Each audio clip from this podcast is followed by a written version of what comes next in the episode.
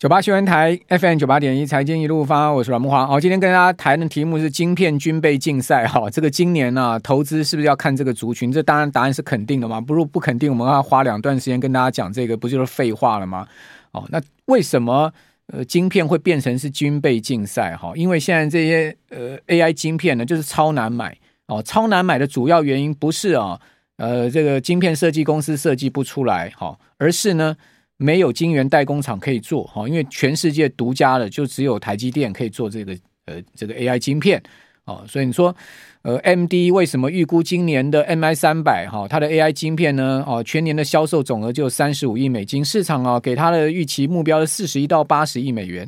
我觉得其中一个原因啊，并不是说呢苏姿丰没能力卖晶片，而是呢他拿不到台积电产能，有什么办法呢？哦，所以台积电产能就这么多 c o v a s 今年就算翻倍，能给的量也就这么多哦，那都被辉达拿走了，是不是？就是说。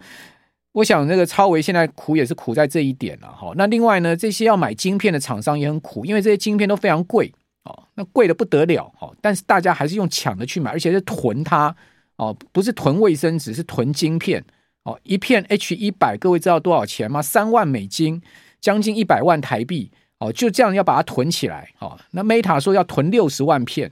你说夸不夸张哦？Meta 到底要干嘛哦？等一下这个详细再跟各位讲哈。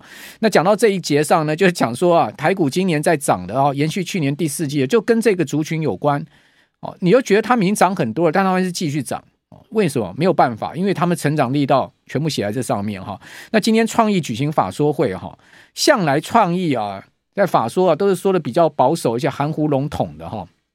今天也不例外。哦，创意的总经理是说呢，预估今年全年营收会有个位数成长，个位数成长，也就是说不到十趴的成长，但是毛利率呢小幅下滑哦，今年毛利率还要再继续下滑，而且他也直言说呢，今年他创意的成长确实会落后啊，他的爸爸台积电，哈，台积电呢预估今年成长是二十趴到二十五趴嘛，哈，那大概就二十一趴。左右这样一个全年成长幅度，就是营收成长。那创意只有个位数成长，而且毛利要下滑。但这个法说就讲得不好哈。而且呢，各位可以看到创意哈，呃，预估第一季的营收下滑个位数哈。那全年呢，哦，年增也不就是个位数。那第一季还要下滑，第一季是淡季哈。那至于说去年的 EPS 出来是二十六点一八元哦，二十六点一八呢，毛利率呢是三十点四哈，全年减少了四点二八个百分点。哦，这个是毛利减少的部分哈。另外呢，归属业主的净利是三十五点零七亿，年减了五点四趴。哦，换算 EPS 呢是二十六点一八元。那各位觉得创意这个法说会以及出来的财报好吗？我个人觉得是普普啦。哦，但是呢，我倒觉得创意这家公司啊，你也不用去太看坏它。哦。往往这家公司就是这样子哈，它的股价呢，我就过去我就有这样的一个惯性哈，就是当他把说说的不好之后呢，股价下去或怎么样，诶，他在大家不看好的时候，他又慢慢上来了。当你觉得很乐观的时候呢，它要下去了，好，就是这样一个情况。哦，什么先前说创意接到了。这个雅典娜晶片哈，说跟呃 Microsoft 合作嘛，因为微软自己也要做这个 GPU 嘛，好，那他把他的晶片名字叫做雅典娜嘛，好，那说呢就是跟创意合作。我记得那时候创意的股价就一路涨嘛，哦，那当大家都在传这些事情讲很好的时候，哎，创意股价就见高，然后呢，当利空出来的时候，它就见低哈，所以这家公司也蛮有趣的了哈，这是我自己个人的观察，是不是这样子呢？大家也可以在呃自己来观察一下哈。好，那另外就是 Meta，Meta 盘后大涨十四趴啊，为什么呢？因为它去年第四季的营收跟这个呃今年第一季的财测指引都超出市场预期，而且呢，呃，Meta 宣布要回购股票五百亿美金啊，哈哈，这个真的是有够有多钱的了哈，五百亿美金哈，而且呢，第一次要发利息哈，第一次要发股息零点五元啊，零点五五元就是五十美分啊，哦，虽然说就 Meta 现在目前的股价来看的话是发不多哈，但基本上也是。有诚意了哈，所以股价大涨，双利多嘛。还有呢，亚马逊去年第四季的盈利是超出预期的，营收呢也超出预期的成长哈。这个呃，营收成长了十四趴，所以盘后啊，亚马逊的股价也是大涨哈。这两档股票呢都是今天晚上的重头戏了哈。但苹果就不好哈，苹果盘后是下跌哈。那苹果也不是说多不好，它的营收出现了这个一年来首次的增长哈。呃，过去苹果一年来啊，营收是。每季都在衰退的哈，但是呢，呃，去年第四季开始出现营收增长，哦，那但问题的是什么呢？他给出了今年第一季的指引呢是疲弱的哦，就是他没有给出详细的数字哈，但是呃，他他的讲法暗示今年第一季是疲弱的哦。那在这样状况之下呢，苹果的股价盘后就下跌。另外呢，就是它大中华地这个销售，中国大陆的销售衰退很多了哈。那个大陆现在哦，这个智慧型手机百家争鸣嘛，好，那看到华为的 Mate 六零出来之后，确实打了苹果一一拳呐。哦，所以在中国大陆这个手机市场这么竞争的一个红海之下，好，你电动车要挤进去，当然特斯拉也遇到了这个问题啊。大陆的电动车厂也是很厉害的哈，而且性价比都很高。好，手机也同样的性价比很高，而且呃，手机做出来也都不输你苹果哈。所以在这样情况下。你现在大陆的市场又不景气，好，股票跌成这个样子，好，整个市场的情绪这么差，好，那你说要卖多好呢？好，我看也不容易，好，所以苹果呢，我看起来今年也不是有太有机会，好，那主要就是看 Meta，好，微软，好，我觉得七巨头里面就微软、微软，好，Meta，还有呢就是这个辉达，好，这几家公司，如果这几家公司股价下来的话，我们可能对美股就要小心一点，因为毕竟他们是。非常强势的一个多头指标，哈，就是说在七巨头里面，我们再去划分强弱势的话，哦，这七巨头当然都强了，哈，呃，以去年来讲的话，都涨很多，哈，像去年这个呃特斯拉的股票是涨了一倍嘛，但今年就跌下去二十五趴了嘛，好，所以强弱在今年就开始出现分分野了，哈，那继续强的呢就是微软，好，然后呢还有就是 Meta，好，还有呢就是辉达，辉达财报绝对不可能不好的，好，你等到二十一号看。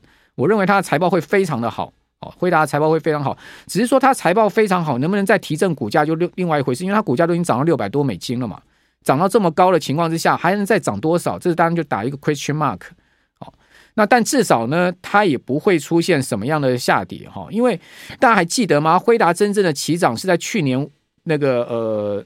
去年应该是五月那一次的财报发布，它股价大幅的跳高哈，那一天涨了七十几块美金嘛，直接一个大跳空缺口，当天涨了快三成嘛。哦，那个跳空缺口到现在都没有回补，也就是说呢，那就是一个所谓辉达障碍，那个跳空缺口没回补啊，你其实不用太看坏辉达的了。哦，就是从股价来看的话是这样。那回到就是说，现在目前的整个。整个盘势的话，还是今年另外一个主轴，就是对于联准会的利率预期啊、哦。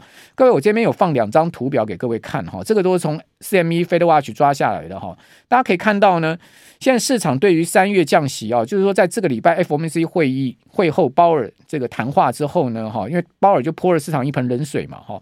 那是至于三月就不降息的预期已经高达六十趴了，六十趴以上了。就大致三月当然已经市场已经预期不会降息，包括高盛啦、美银啦，哦，另外还有就是巴克莱啦，都认为说呢，呃，今年第一次降息要延后到五月或是六月。好，那今年降息的码数一般看三码到五码。那 FedWatch 看是六码，好，大家看到就是说五月开始降息，好，然后每一次议息会议都会降一次，降一码，好，后面还有六次议息会议，总共呢降六码，到年底的利率降到三点七五到四趴，我个人是觉得这张表是稍稍微乐观的啦，我觉得是呃要降到三点七五到四趴的几率不大，哦，大概呢应该是四点二五到四点五，我个人比较倾向是四点二五到四点五这个利率，哦，四点二五到四点五这个利率。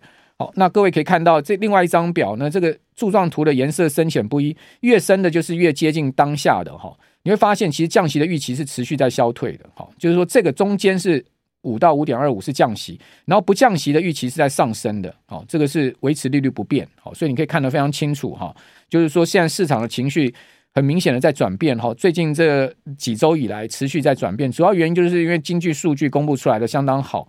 那还有呢，就是通膨的消退呢，虽然在消退，但是呢，感觉起来哈，经济太好哈，这样的一个消退的阴影就被消退的力量就被这个经济太好的阴影给遮住了哈。那讲到经济好，应该不是阴影，是一个阳光，但是呢。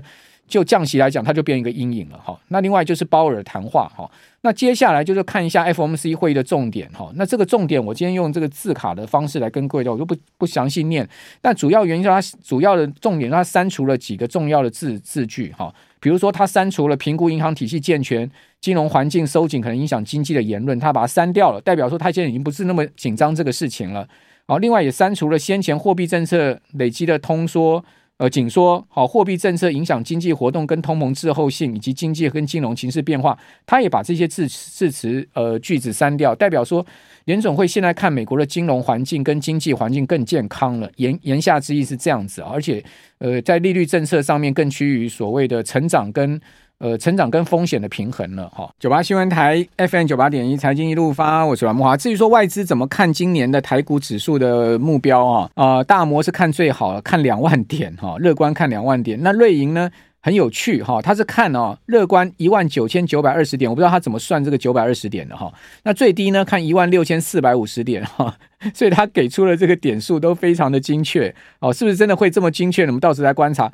高盛是看一万九千点，凯基是看两万点哈。那第一金投顾是看一万九千五百点，这两家投顾呢是呃券商投顾看的最乐观的哈，这是在。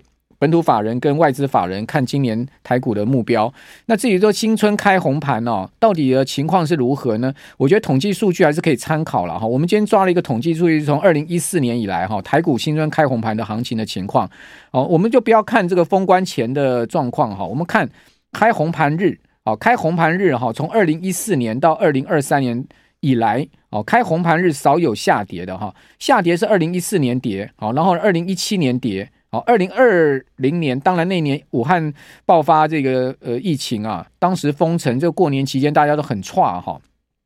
我记得啊，二零二零年呢、那一年呢、啊，我的持股啊，在农历新春期间呢、啊、是八成啊，所以当年呢、啊，这个过年期间很不好过。一方面看到疫情，心情很不好哈；另外一方面呢，看到想到这个要开盘哦，真的就是有点差哈，就当天是跌了快六趴哈，是报错哈，报错。好，那另外呢，就是二零二一年是三点五四的一个上涨，非常好的一年，就隔年二三年三趴多的上涨。好，二二年上涨一趴多，哈，二零二三年开红盘大涨快四趴，哇，这个三年哦都是明显上涨。好，所以你要不要赌一下哈？爆股过年呢？哈，爆股过年，呃，不是大涨就大跌，是不是？好，那上涨几率是达到七成啊。哦，平均涨幅有百分之零点四九，那我觉得平均。这个没有什么好看的，因为这种平均数哈，其实没有太大的意义了哈。那上涨几率倒是可以看一下哈，七成的一个上涨几率。后五天呢，哦，那这个上涨几率是八十趴，哦，后二十天上涨几率高达九十趴，哦，后二十天就是开红盘日后二十天高达九十趴。那至于说封关日哈，也少有下跌啊，二零一四年下跌一趴多，一六年下跌零点八趴，哦，二零二二年下跌了百分之零点一五，其他都上涨，但都涨不多。哦，都不到一趴的一个涨幅，所以呢，预期下礼拜一应该大概也是，呃，指数涨个十多点吧，好，不会到百点了，就是说差不多就是一趴以内的啊。如果是一个美股没有太大问题，哦，可能涨个零点五趴、零点六趴这样的行情了，哈，这个是封关日，哈。那至于说在台积电，当然就是关键，哈，台积电能不能冲这个六百五，甚至冲到六八八，哈，就是大盘能不能冲关的一个主要关键。那外资看台积电，摩根大通是买进，优于大盘。好，目标价是五百七到五百到七百七最乐观。高盛呢是看多少？高盛也是看到七百六。好，瑞银看到七百五。好，花旗看到七百四。汇丰看到这个呃七七呃七百二。好，那另外麦格里呢？哦是降到七百一。好，野村是七百。摩根斯丹利是看六九八。哦，反正大概就在七百上下，哦，全部的平等都是优于大盘，不然就是买进，代表说没有人看坏台积电，哦，目标价今年都给到七百块上下，就是说台积电今年有机会哈、哦，看这个创历史新高的股价了哈、哦。那至于说我个人觉得什么样的族群会是强势族群呢？就是今天的题目就是说 AI 晶片，哈、哦，现在已经变成是军备竞赛了哈、哦，大家要囤晶片，哦，那当然就是第一个。台股指标三千到四千里面的就是四星 KY 信华哦，信华四星 KY 一个四千一个三千哦，另外两千级别的有翔硕 M 三一嘛，也都上来了，M 三一最近也是很强，一千元级别的谱瑞 KY，一千元以下像今天大涨六趴的晶心科，好，还有呢今天涨十块钱的智原四百多块的哈，那四星 KY 什么条件呢？十二月营收历史新高，信华呢它是做这个伺服器晶片。呃，伺服器的管理晶片的哈，那信华的进入到 AI 时代哈，这个伺服器的 BMC 啊，就是呃伺服器的管理晶片的用量会明显的增加。好，当然法人也是看这一块。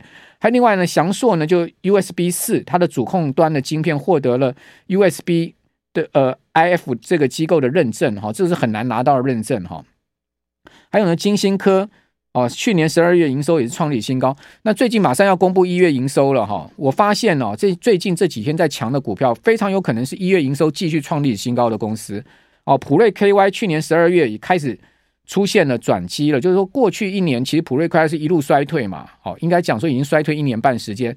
那它去年十二月的合并营收月增已经十二趴了哈。另外呢，AI 智源的部分呢，就是边缘 AI 的运用跟全面的细制裁的 IP 的结合。哦，那法人是认为它的获利同业是优于获利能力是优于同业，也就是说它的获利能力是优于创意。它其实这家创智源跟创意是比较类似的这个同这个公司，不然一个是属于联电集团，一个是属于台积电集团。其实这两家公司做 NRE 啊这些东西，他们是比较类似的哈。还有另外呢，就是低价的 IC 设计，就比较投机的哈，就是神盾集团的哈。那这个神盾集团呢，我个人是比较不看了。好，基本上因为亏损的公司再会涨哈，我都比较还是保守一点哈。当然，当然很多人喜欢去买转机股，那就是投资个性的问题哈。我是我的个性是比较要看到实际 EPS 的数字哈，或者说营收营收持续在成长，或者说他们他们的公司的竞争力真的很强。那另外就回到了就是说。AI 现在目前呢，这个晶片成为是军军备竞赛。过去大家都囤囤什么？囤米、囤囤囤油，是不是？现在不是，现在囤 AI 晶片。马斯克开玩笑说什么呢？他说呢，好像所有人跟他们的狗都在买 GPU，连狗都要买 GPU。哦，但是这句话哦讲的不是太好了，他是说比喻不是太好，但我还是讲原文重现，是马斯克说的。他说 GPU 现在好像比毒品还要难买到。好，另外呢，我们再来讲一下哈，这个市场上面哈，GPU 现在目前严重的短缺的状况确实是很厉害。另外，OpenAI 的创办人哦，Sam Altman 啊，他是说呢，GPU 短缺的问题现在正在阻碍却 GPT 的发展哈。哦，还有就是说，一个采用八块哈 H 一百的 GDX 的。H 一百的 GPU 哦，就是说，呃，把八个 H 一百哈变成是一个 server 大的 server 哈，这个叫做 G 呃 DGX 一百 H 一百哈，这个价格大概是四十六万美金。这四十六万美金呢，必须要包括其中包括资源服务费是十万美元哦。然后新创公司可以获得五万美元的出购优惠哦，最多可以购买八台。DGX H 一百相当于六十四个哈，这个 H 一百的晶片的 GPU 把它组合在一起。好，那这个到底多少钱？各位，好，一个八块的 H 一百的 DGX H 一百的 GPU 呢，就要四十六万美金了。那你八个，你再去乘八，你就知道它有多贵。好，那这个这个贵到这个程度呢，还是缺货？哈，还是缺货。所以呢，你就说为什么是军备竞赛就是这样。另外，Meta 更夸张哈，呃。我也不知道主播客讲的是真的还是假的，还是他是在随便夸张讲哈。他说什么呢？他说他今年底要囤六十万张 H 一百。各位，我算过哈，六十万张的 H 一百，各位知道多少钱吗？要两百二十亿美金以上，两百二十亿美金。那他到底算力有多强哈？大家知道现在目前全世界最强的超级电脑，就是运算速度最快的超级电脑 Super Computer 叫 Frontier。哦，Frontier 呢？它的运算速度呢，大概是四百，呃，大概我算过，大概四万四千片的 H 一百，把它重集在一起，就是串联在一起，可以达到 Frontier 的运算的这个呃算力，四万四千片。也就是说，Meta 准备搞至少十四台到十五台，现在全世界最快速的超级电脑，像 Frontier 这样的电脑，搞十四台到十五台，到年底它有这样的一个算率。那我就在觉得奇怪，说 Meta 要搞这样干嘛？它到底的目的是什么？但不管，基本上呢，就告诉你说呢，他们这些大企业，美国这些科技流对这个呃 AI 晶片现在是有多么疯狂哈，多么热衷在在购买，而且呢是在囤货的一个情况哈。那这当然就牵动到所有投资的商机，给大家参考。